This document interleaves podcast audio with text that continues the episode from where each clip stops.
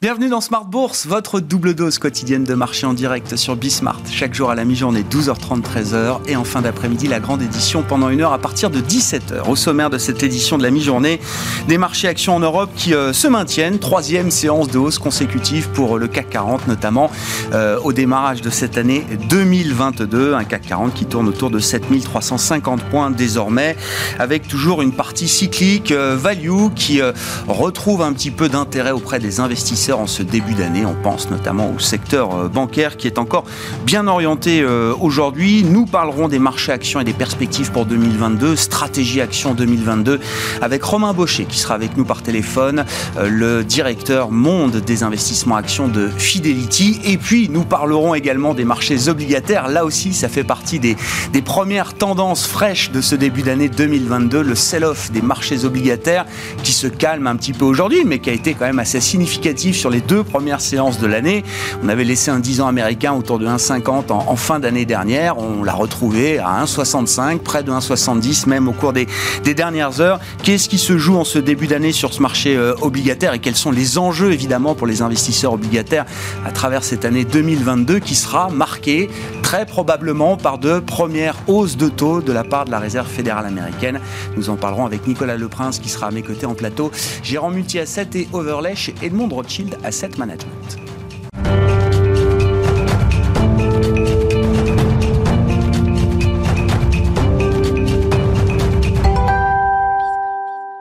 Carton plein pour les indices euh, européens sur les trois premières séances de cette année 2022 avec une séance encore positive à mi-journée en tout cas pour les indices actions en Europe. Les infos clés du jour, c'est avec Alix Nguyen. De la stabilité à la Bourse de Paris, le CAC campe sur des niveaux records dans un marché qui reprend son souffle face à la hausse des rendements obligataires américains. Euh, ce soir, les minutes de la dernière réunion du comité de politique monétaire de la Fed pourraient nous aiguiller quant au calendrier de la première hausse de ces taux d'intérêt. À noter que le marché accueille avec enthousiasme l'amélioration surprise de la confiance des ménages français. Pour le mois de décembre, l'indice établi par l'INSEE progresse de 2 points à 100, soit son meilleur niveau depuis septembre. Hier, les tensions sur les taux ont pesé sur le Nasdaq, plombé par les grandes valeurs technologiques. Les bancaires, pour leur part, ont progressé. On relève aussi que le Dow Jones a signé un nouveau record de clôture quand le S&P 500 a terminé juste en dessous de l'équilibre il a cependant atteint un nouveau plus haut au cours de la séance. Le rendement de l'emprunt américain à 10 ans se stabilise autour d'1,6% après avoir touché un pic de 6 semaines à 1,7% hier. Au-delà des indices d'activité dans les services en zone euro et aux États-Unis, le marché surveillera les résultats de l'enquête ADP sur les créations d'emplois dans le secteur privé outre-Atlantique au mois de décembre. D'après le département du travail, quelques 4,5 5 millions d'Américains ont quitté le marché de l'emploi en novembre, une donnée qui pourrait renforcer l'inflation salariale. Côté valeur, Renault progresse. Qualcomm annonce la conclusion d'accords pour la fourniture de puces aux constructeurs français à Volvo et Honda. Valeo est aussi en hausse. L'équipementier a présenté au salon euh, CES de Las Vegas une borne de détection du Covid-19. Et puis à l'inverse, Valneva perdait plus de 3% au cours de la matinée, euh, toujours pénalisé par le sentiment qu'un nouveau vaccin contre le Covid-19 n'est pas nécessaire face aux variants Omicron, estimés moins dangereux que les souches précédentes. Tendance, mon ami, chaque jour avec Alix Nguyen à 12h30 et 17h dans Smart sur Bismart.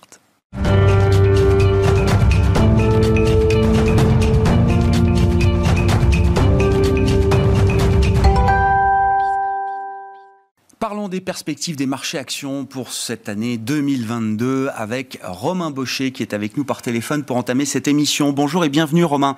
Ravi de vous retrouver. Merci beaucoup d'être avec nous. Vous êtes directeur monde des investissements actions de Fidelity et vous défendez donc l'idée à travers ces perspectives 2022 d'un atterrissage en douceur pour les marchés actions euh, Romain.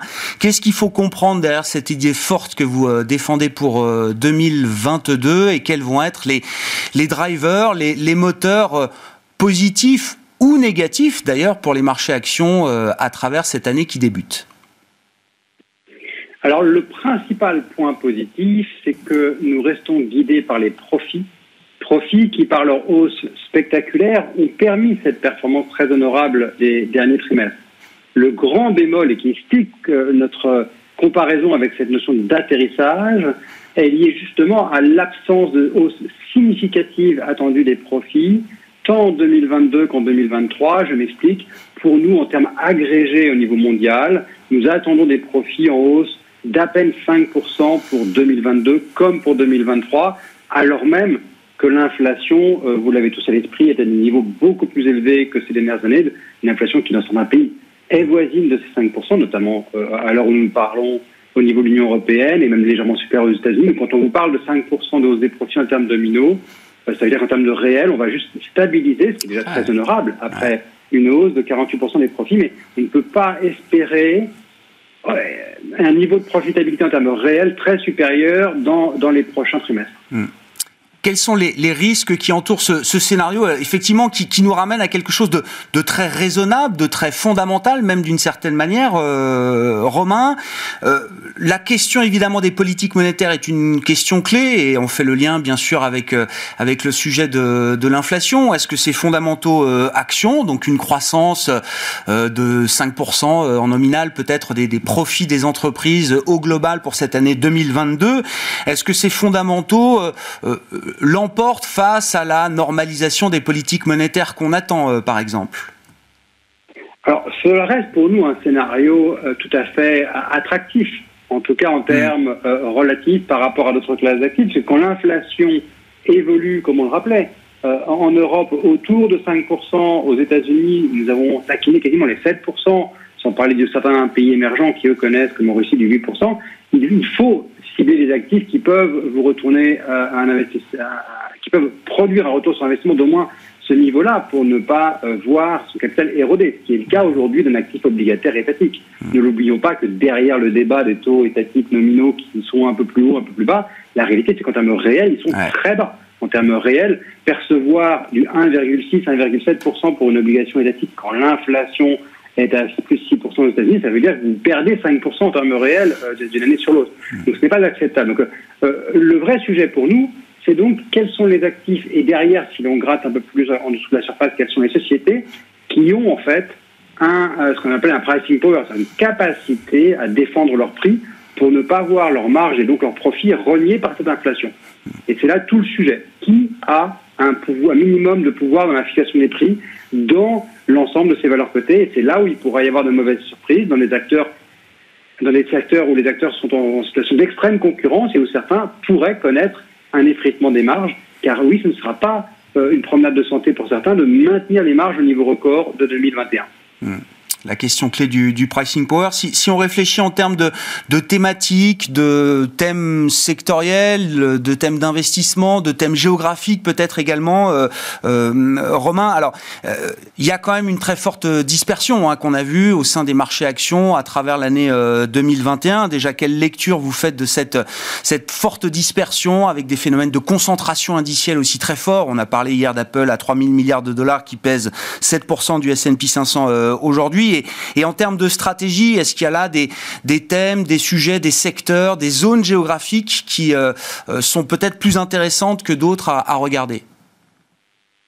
Alors la concentration est toujours un danger, donc elle, nous fait plutôt, euh, non, on va pas dire peur, parce que nous sommes là pour saisir des, opportunités, chaque, chaque est une opportunité dans l'investissement, mais néanmoins, euh, il faut l'avoir à l'esprit que euh, par construction, plus un indice est concentré, moins il est diversifié, et plus il vous expose à des déconvenus. Et de ce point de vue-là, la déconvenue chinoise en est une parfaite illustration. Euh, la bonne nouvelle, c'est qu'en Chine, une grosse partie de la correction de ces très grandes capitalisations technologiques est déjà faite. ne l'oublions pas, sur l'année écoulée, vous étiez actionnaire d'Alibaba, vous avez perdu 50% de la valeur de votre investissement sur l'année écoulée. Donc, pour des raisons différentes, nous ne sommes pas en train de dire qu'aux États-Unis, le type d'intervention réglementaire que l'on peut craindre du gouvernement américain est comparable à ce que l'on a vu en Chine. Bien entendu, nous parlons de deux régimes totalement différents. Mais néanmoins, boursièrement, c'est un rappel à l'ordre, se méfier d'une extrême concentration. Et nous préférons, et c'est pour ça que nous devenons beaucoup plus constructifs, mais seulement maintenant euh, en Chine, nous préférons les endroits où le marché n'intègre pas le scénario optimal, donc en clair des valeurs qui ne sont pas outrageusement chères, ah. des valeurs qui rendent de l'argent à l'actionnaire, donc qui ont un dividende significativement élevé et qui ont des perspectives bénéficiaires honorables. La Chine, l'Asie, j'ai envie de dire, de manière générale, vous prenez l'Asie au Japon, est une des très rares zones géographiques qui, pour les deux prochaines années, à nos yeux, offre un potentiel de hausse bénéficiaire à deux chiffres, tant pour 2022 que pour 2023. Alors même que le dividende dans ces zones-là est voisin de 3%. Donc vous avez un, un, bon équilibre entre le retour à l'actionnaire, parce que je pense qu'à l'aune des, des convenues récentes, euh, notamment en Chine, l'investisseur ne nous a pas oublié qu'il est important, euh, dans la mesure du possible, de percevoir un dividende effectif plutôt que de faire des plans sur la comète et d'avoir les perspectives bénéficiaires satisfaisantes non associées à des valorisations stratosphériques. Donc la Chine aujourd'hui est en train de retrouver un scénario de croissance à prix raisonnable associé à des dividendes qui est beaucoup plus attractif qu'il y a un an. Ah, très intéressant, effectivement. On cherche des actifs qui ne sont pas pricés pour la perfection euh, aujourd'hui. Est-ce qu'on en trouve en Europe? J'imagine, euh, Romain. Et si oui, lesquels Là aussi, quels sont les thèmes, les secteurs peut-être sur la partie européenne qu'il convient, selon vous, de privilégier? Sachant encore une fois que les, les premières tendances de l'année euh, sont assez cycliques, value, financières, par exemple.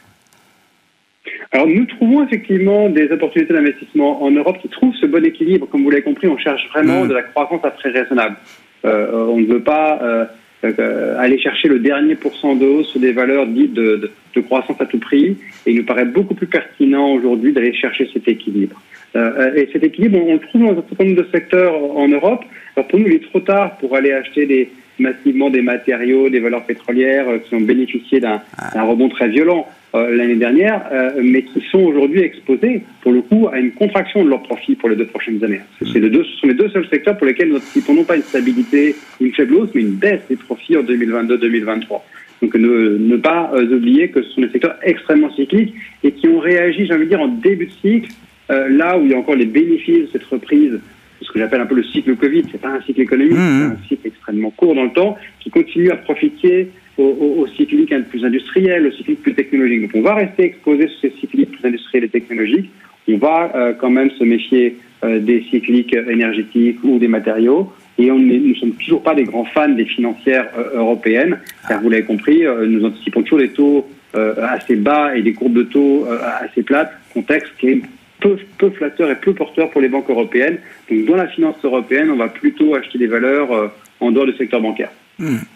À propos d'énergie, euh, Romain, comment comment vous regardez l'évolution de la tendance ESG Alors c'est euh, d'une manière presque industrielle hein, dans vos métiers de la gestion d'actifs aujourd'hui. Ça devient évidemment une tendance très lourde, structurante, structurelle pour euh, pour l'avenir. Néanmoins, on a vu quand même un, un, gros retour de certaines valeurs dites green. Hein, beaucoup de, de valeurs green. On, on, alors très bien profité, très bien fonctionné en 2020, mais ont eu un, retour très euh, négatif euh, à travers 2021. Et à l'inverse, vous le citiez effectivement, des valeurs pétrolières, matériaux de base qui ont fortement rebondi euh, au cours de l'année écoulée. Est-ce qu'il faut attendre à nouveau un, une forme de rééquilibrage d'une certaine manière? Est-ce que cette tendance ESG là sur la partie climatique, environnementale, peut peut redevenir profitable pour l'investisseur en 2022 alors nous en sommes intimement convaincus et nous rappelons deux choses. Premièrement, l'investissement dit ESG est un investissement durable, donc qui doit être profitable, bien entendu, on ne passe pas à côté de la profitabilité, et tourné vers le long terme. De ce point de vue-là, on a eu deux années antinomiques. 2020, mmh. quelque part, j'ai envie de dire, un, un, alignement trop parfait euh, des planètes pour l'investissement ESG qui pouvait laisser penser que euh, l'ESG était euh, un moyen euh, de gagner à tous les coups, euh, quel que soit l'horizon. Non. On parlait d'une bulle verte. Hein. 2020, je me souviens, c'était la bulle verte. Hein. pour certaines valeurs, nous n'étions pas loin de scénario de survalorisation. Euh, on pourrait, pour certains cas, parler même de, début de bulle. Oui, j'en mmh. conviens.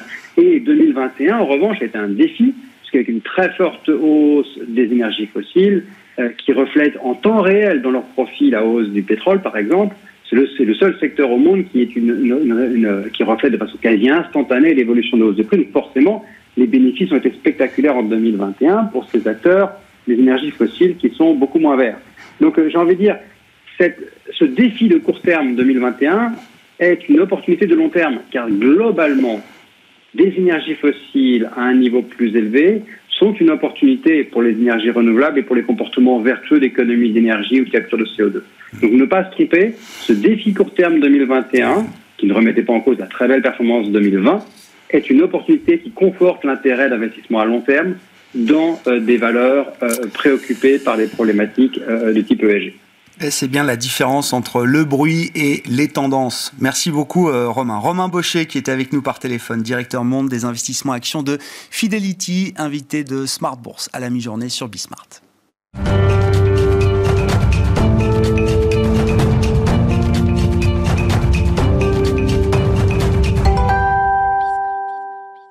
Regardons à présent l'autre grand marché dans euh, l'univers des marchés financiers, les marchés obligataires et les marchés de crédit avec Nicolas Leprince qui est à mes côtés en plateau. Bonjour et bienvenue euh, Nicolas. Bonjour. Merci d'être là. Vous êtes gérant multi-asset et overlay chez Edmond Rothschild Asset Management. Là aussi, les premières tendances de l'année sur le marché obligataire sont assez euh, intéressantes puisqu'on a vu quand même des taux souverains alors qu'ils s'étaient un petit peu rabaissés en fin d'année dernière. Je disais le 10 ans américain a terminé 2021 à 1,50 et puis on n'est pas loin de se retrouver près de 1,70 après deux, trois euh, euh, séances de, marché euh, ce début d'année 2022. de manière très immédiate, là, qu'est-ce qu'il faut comprendre de ces mouvements entre peut-être les enjeux techniques et des histoires un peu plus fondamentales qui sont reflétées à travers cette correction des marchés obligataires?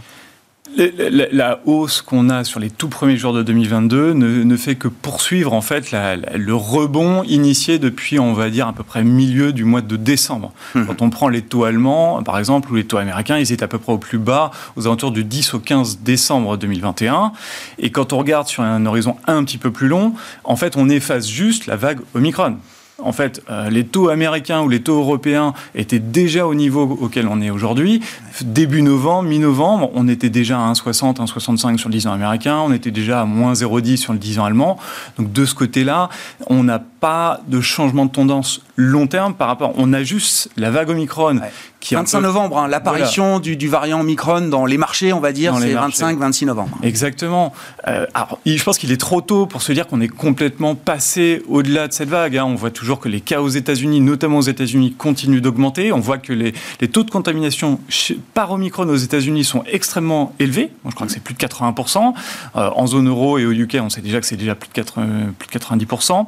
Euh, c'est trop tôt pour se dire que c'est complètement fini, mais les marchés euh, passent passent les, par-dessus. les marchés se disent quand même que la pandémie est en train de se Pourquoi finir. Parce qu'en fait, on n'aura a priori pas de restrictions supplémentaires en zone euro ou même en Angleterre. Hein. Je pense que Boris Johnson a été assez clair que le plan B, on est pratiquement au maximum de ce qu'ils vont vouloir faire.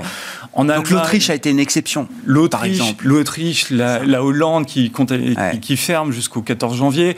Euh, tout ça, on n'aura pas de choses beaucoup plus supplémentaires en zone euro. Aux États-Unis, on pourra avoir une poursuite de la hausse des cas. Hein, c'est certainement sûr, au moins dans les deux à trois prochaines semaines, mais on ne s'attend pas à des, restrictions supplémentaires euh, qui vont avoir un impact économique. Et là, si on regarde l'impact économique d'Omicron, on va suivre un peu ce que nous disent tous les économistes, ou même les économistes des banquiers centraux.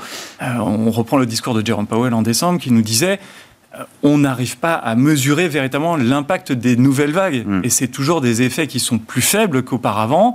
Et quand on regarde l'impact économique, oui, il, est peut il y a peut-être un impact économique au moment de la vague, mais en fait, c'est...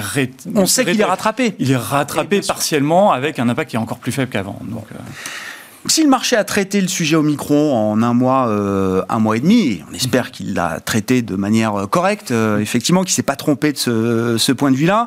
Est-ce que pour autant la situation est redevenue normale sur ces marchés de taux de crédit? Si on se retrouve donc dans la situation de mi-novembre, là, à 1,65 sur le 10 ans américain Est-ce qu'on retrouve une forme de normalité ou est-ce qu'on est encore loin d'être sur des, des, niveaux de taux qui peuvent apparaître normaux au regard de l'environnement?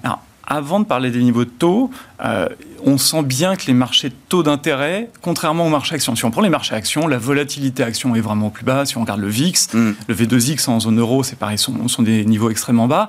Il y a encore beaucoup d'anomalies sur les marchés de taux européens et mondiaux. Je vais prendre deux exemples. Un sur les, la valorisation des taux d'État.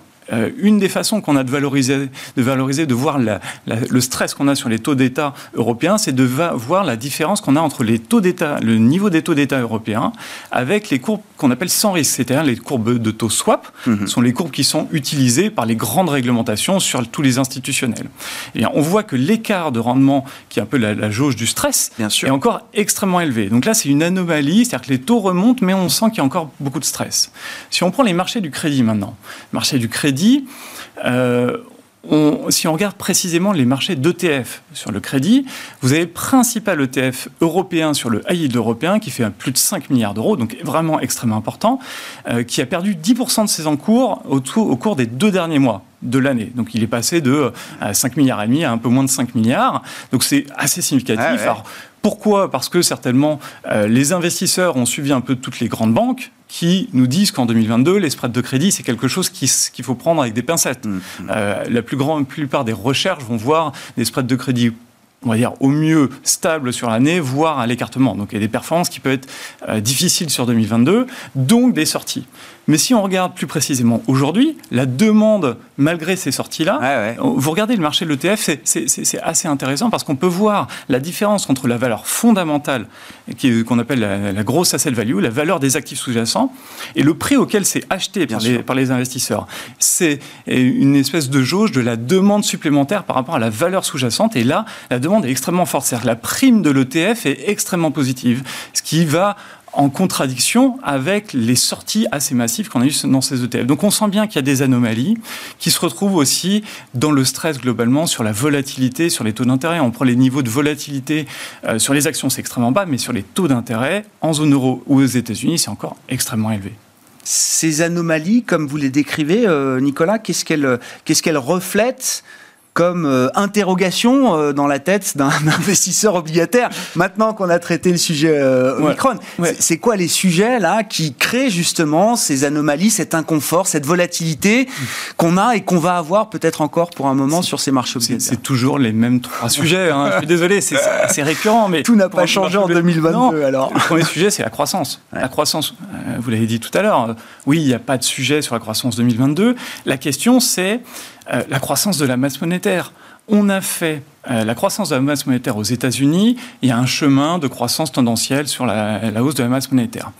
Si on regarde ce qui s'est passé 2020-2021, la, la masse monétaire au-delà de, son, de sa tendance, a augmenté de plus de 6 000 milliards, au-delà de la tendance naturelle, naturelle aux États-Unis. Ça, ça un excès de 6 000 milliards de masse monétaire de, 6 000 milliards dans le système. Ça, ça correspond à 7 années de croissance de la masse monétaire qui se retrouve aujourd'hui dans le bilan des banques, qui n'a pas forcément été déversé dans l'économie dans les, dans et qui pourra certainement se déverser. Donc là, la croissance, on a peut-être un réservoir de croissance extrêmement important. Et on sait que la croissance 2022 sera supportée par la croissance, par le restockage, parce qu'on sait que euh, les inventaires sont extrêmement faibles. Donc on, sait qu'on a beaucoup de choses positives sur la croissance et de la réserve aussi du point de vue monétaire. Donc ça, c'est une interrogation.